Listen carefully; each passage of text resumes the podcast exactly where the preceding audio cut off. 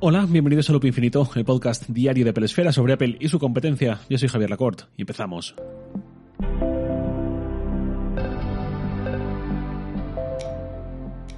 Desde hace algo más de tres meses tengo unos Beats Flex en mi poder, con todos los AirPods sabidos y por haber a mi alcance, incluyendo los tres, los Pro, los Max. No me hacían falta para el día a día, pero para 2022 quería empezar a correr por montaña, no solo por asfalto. No todas las semanas, pero de vez en cuando sí que me apetecía, más que montaña, monte, sería más correcto, pero bueno. Total, que me compre alguna cosa, zapatillas, por ejemplo, que hacen falta unas específicas que protejan bien el pie, que sean más resistentes, etcétera. Bueno, un mundo que he descubierto, el del trail running en los últimos meses, cosas varias. Y claro, yo corro en asfalto normalmente, como mucho por algún camino, bastante llano, como mucho en cuestas largas, no, no muy pronunciadas y muy estables para el desnivel, todo esto. Entonces, pensar en correr en entornos mucho más irregulares, teniendo que dar algún que otro salto para salvar algún obstáculo, alguna caída, etcétera, me preocupaba que los serpos en algún momento se me cayeran de la oreja hacia un sitio de difícil acceso o cayeran y les entrase arena o algo así, los estropease. Total que dije, prefiero no ir con los AirPods 3 dando brincos, como son los que siempre llevo cuando voy corriendo por asfalto, y para esos momentos buscar algo más barato y más sufrido, más resistente, y también con mejor agarre a la oreja. Y ese algo fueron los Beats Flex, que para quien no los conozcáis son unos auriculares que llevan ya buen tiempo en el mercado, inalámbricos, pero de cable realmente que conecta los audífonos entre sí y queda el cable por detrás del cuello. Es decir, los ponemos los, los, audífonos, los cascos en las orejas y conectándolos por detrás de nuestro cuello, por nuestra nuca, va un, un cable que yo realmente los auriculares que me gustaban para este menester muchísimo más por diseño, por concepto, por agarre, etcétera, eran los Power Beats Pro pero esos cuestan 250 euros frente a los 70 que cuestan los Flex y que ni siquiera me costaron 70, eh, bueno, me costaron, no los contaré, porque su precio anterior, original, si no recuerdo mal, eran 50 euros y de vez en cuando es fácil encontrar alguna oferta que los deja en ese entorno de 45, 50, 55, etcétera. Total, que además todo eso fue justo hacia Navidades más o menos, un poco antes de Navidades. En mi familia hacemos Amigo Invisible todos los años y hacemos lista de ideas para evitar catástrofes en forma de regalos eh, claramente mal enfocados. Y yo en mi lista puse los Beats Flex, que fue lo que mi hermana tuvo bien regalarme. He estado probándolos y venía aquí a contaros qué tal con ellos. Los hay de varios colores, pero en mi caso no había misterio. Negro, por favor.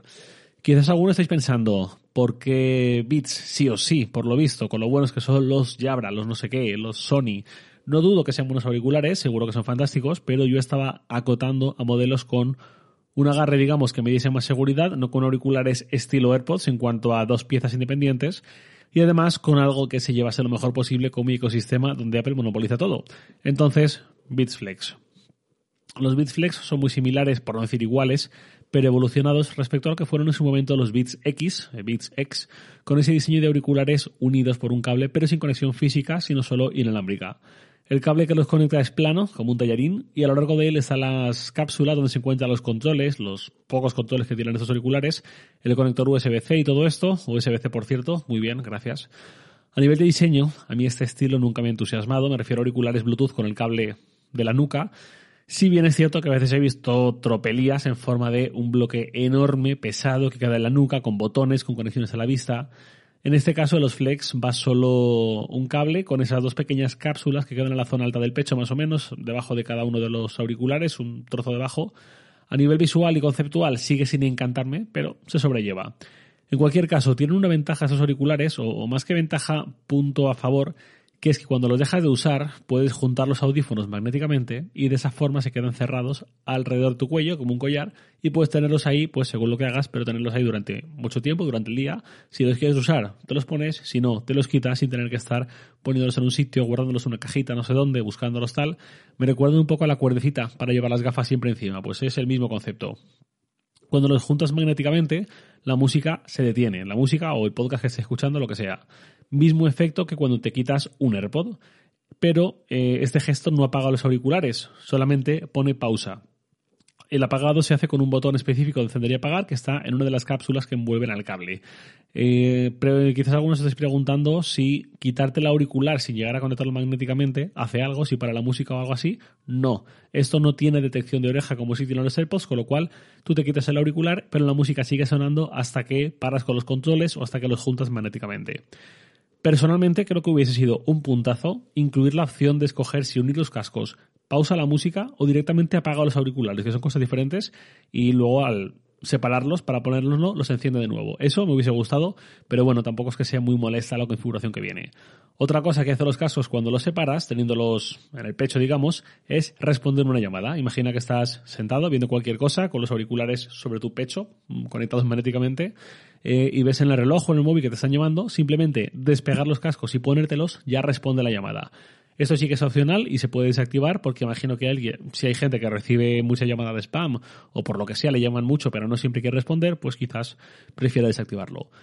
Otra cosa a tener en cuenta es que dentro de los Flex hay un chip W1, que no es el H1 más reciente de los AirPods más actuales de segunda generación para acá, sino el W1 de la primera generación de los AirPods y algunos otros auriculares de Beats, y es el que se encarga principalmente del emparejamiento, pero no permite, por ejemplo, usar a Siri en modo manos libres invocándola por voz, que es lo que trajo el H1, o tampoco trae la compatibilidad con Bluetooth 5.0, sino que se queda en 4.2, que eso básicamente significa una menor eficiencia energética una batería que dura algo menos de lo que duraría con un H1. Pero bueno, la batería no es precisamente uno de sus puntos débiles y luego iré con eso. Y además el H1 encarecería estos auriculares, así que para mm, un producto que está pensado para este precio marcadamente bajo para lo que es Apple, digamos, para lo que son los productos, aunque sea a través de la marca Beats, creo que es una elección mm, aceptable, por lo menos.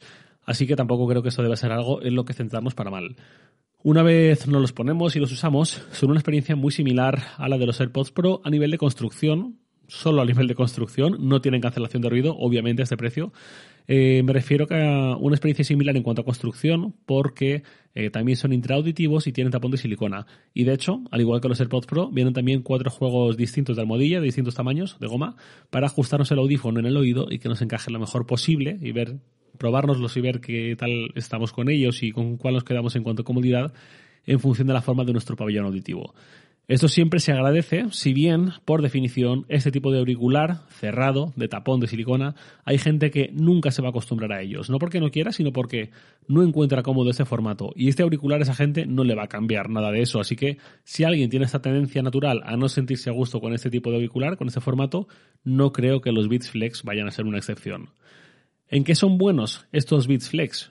Pues en la batería. La batería dura alrededor de 9-10 horas, quizás 8, según volumen, según el tipo de uso que hagamos, si hablamos más o escuchamos más música y todo esto, eh, pero se puede quedar en ese entorno de las 9-10 horas. Aquí un punto importante que yo me di cuenta al principio de usarlos, que es que yo en mi mente ya tengo los esquemas mentales y las automatizaciones, eh, mentales me refiero no de iOS, hechos pensando en que mis AirPods, los tres por ejemplo, su batería dura un tiempo determinado, pero siempre tengo a mano el estuche en el que puedo hacer 3, 4, hasta creo que hasta 5 cargas me salen, unas 4 cargas digamos, eh, con lo cual es batería con la que puedo contar a costa de quedarme un rato sin poder escuchar música o lo que sea, sin poder usar los AirPods, pero sí que tengo ahí esa especie de salvavidas, aunque esté lejos de un enchufe, de un cargador o lo que sea.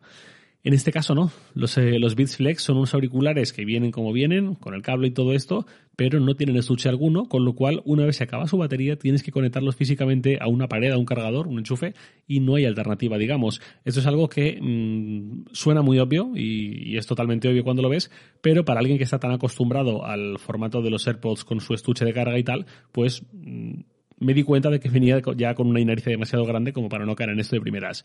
Otra cosa buena que tiene en cuanto a autonomía es la carga rápida, porque apenas en 10 minutos de carga carga hasta un, un, equivalente a una hora y media de autonomía más o menos que puede estar escuchando música, con lo cual lo que siempre digo, esto es algo que no es útil en el día a día seguramente, pero las veces puntuales en que lo necesitamos, cuando estamos, pienso sobre todo siempre escenarios de viaje, trasiego, para arriba, para abajo, apenas tiene 20 minutos de pausa en un aeropuerto, en una estación de tren o lo que sea, eh, frente a un enchufe o momentos así similares, es algo que se agradece mucho y, bien valen esos pocos momentos al año el esfuerzo que hace el fabricante en este caso para ponerlo.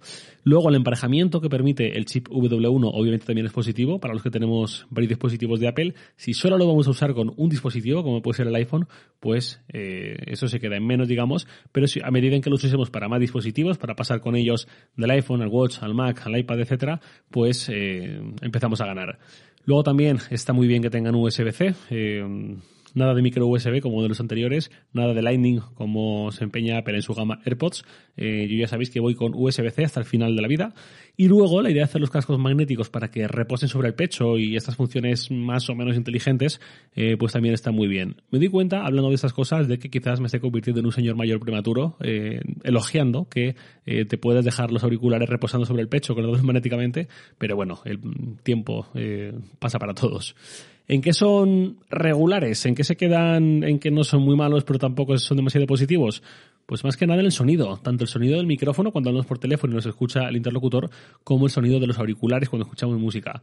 No son malos en ninguno de los dos casos, pero tampoco son notables. Los agudos en el caso de la música se quedan demasiado abajo, algo que por mis elecciones habituales he notado especialmente. Y en el caso del micrófono, cuando hacemos una llamada telefónica, es aceptable y nos entienden cuando lo llamamos, pero creo que capta demasiado ruido de fondo. En cuanto hay un entorno eh, como una calle transitada o algo así, eh, no tiene esa capacidad de aislar un poco ese ruido de nuestra voz proyectada, digamos, y enseguida vienen los clásicos no te entiendo bien, oigo mucho ruido de fondo, acércate más al micro, todo esto. Eh, más de lo habitual, por ejemplo, de lo que me pasa con mis AirPods 3.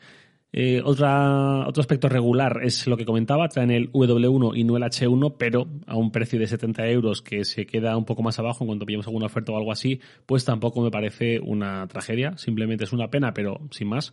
Y luego es que tampoco traen ecualizador y su aplicación no sirve de gran cosa, así que los problemas que decide sonido pues no hay forma de repararlos. ¿Y en qué son malos directamente estos Beats Flex? Eh, pues no creo que tengan ningún, ningún, aspecto en el que sean realmente malos como tal, pero algo que sí que me gustaría que fuese diferente es que el cable, además de ser plano, que no me entusiasma mucho este formato, lo que decía el tallarín, me gusta más redondo, además de ser eso, es demasiado largo y al final queda un poco engorroso muchas veces cuando lo tenemos detrás de la nuca. En mi opinión debería ir más puramente por la nuca, pero la realidad es que luego baja un poco más hacia la zona de la espalda. Yo lo hubiese hecho bastante más corto. Imagino que obviamente Apple Beats tendrán sus motivos, sus métricas y sus causas por las que han elegido este, este tamaño, pero para lo que luego realmente es en el día a día y tal, creo que hay margen para cortar y que ganemos en comodidad. Una última advertencia que no he comentado pero que es importante, es que son cerrados de silicona, de tapón, sin modo transparencia como los que tienen los AirPods. Entonces, mucho ojo si algunos os lo compráis o lo que sea, porque al usarlos por la calle te aíslan muchísimo, te aíslan por completo y no escuchas prácticamente ningún sonido y esto puede ser un peligro, lo he comentado alguna vez, eh, porque aunque no tienen cancelación de ruido activa, sí tienen ese aislamiento pasivo, ese aislamiento por su construcción, disculpa la notificación, eh, alguien ha olvidado silenciar su altavoz y eh, pues ya digo, se nos puede volver en contra en forma de eh, cruzar muy alegremente o no escuchar un obstáculo, no escuchar mm, un timbre de bici que nos pita, un coche que se acerca o lo que sea. En mi caso es algo que eh, me cambia completamente el chip. Cuando salgo eh, de casa con ellos puestos y, empiezo a correr y tal, siempre obviamente voy por zonas en las que esto no va a ser un peligro y, y enseguida llego a zonas en las que estoy yo completamente solo y voy por campo y todo esto y no hay ningún problema, pero para quien lo vaya a usar para aspectos un poco más cotidianos, pues atención. Para mí al final los flex son una buena elección. En un caso, por ejemplo, de eh, necesito unos auriculares batalleros en entorno de unos AirPods peligren, bien, ¿vale? O necesito unos auriculares que sean inalámbricos, pero mi presupuesto es muy limitado, pues bien también. En cambio, si el pensamiento de alguien es necesito unos auriculares inalámbricos y con los Beats Flex me sirven porque querría unos AirPods, pero esto es lo mismo, más baratos, pues hombre, lo mismo, lo mismo tampoco es. No es tan mal para su precio, como producto, pues bien, ¿vale? Pero sin más tampoco. Ya he dicho en qué caso me parece una opción a considerar y en cuáles no. Auriculares inalámbricos sin mayores pretensiones y te cuadra su factor de forma, su diseño, el cable y todo esto, perfecto. Auriculares complementarios para actividades donde no quieras usar unos AirPods para evitar demasiada degradación de la batería, o porque es un uso muy intensivo, o porque te cuadra más el cable de la nuca y la conexión magnética de los cascos, o porque unos AirPods no los quieres en una actividad que puede caerte uno por ahí y acabar cayendo por un precipicio o algo así. Perfecto.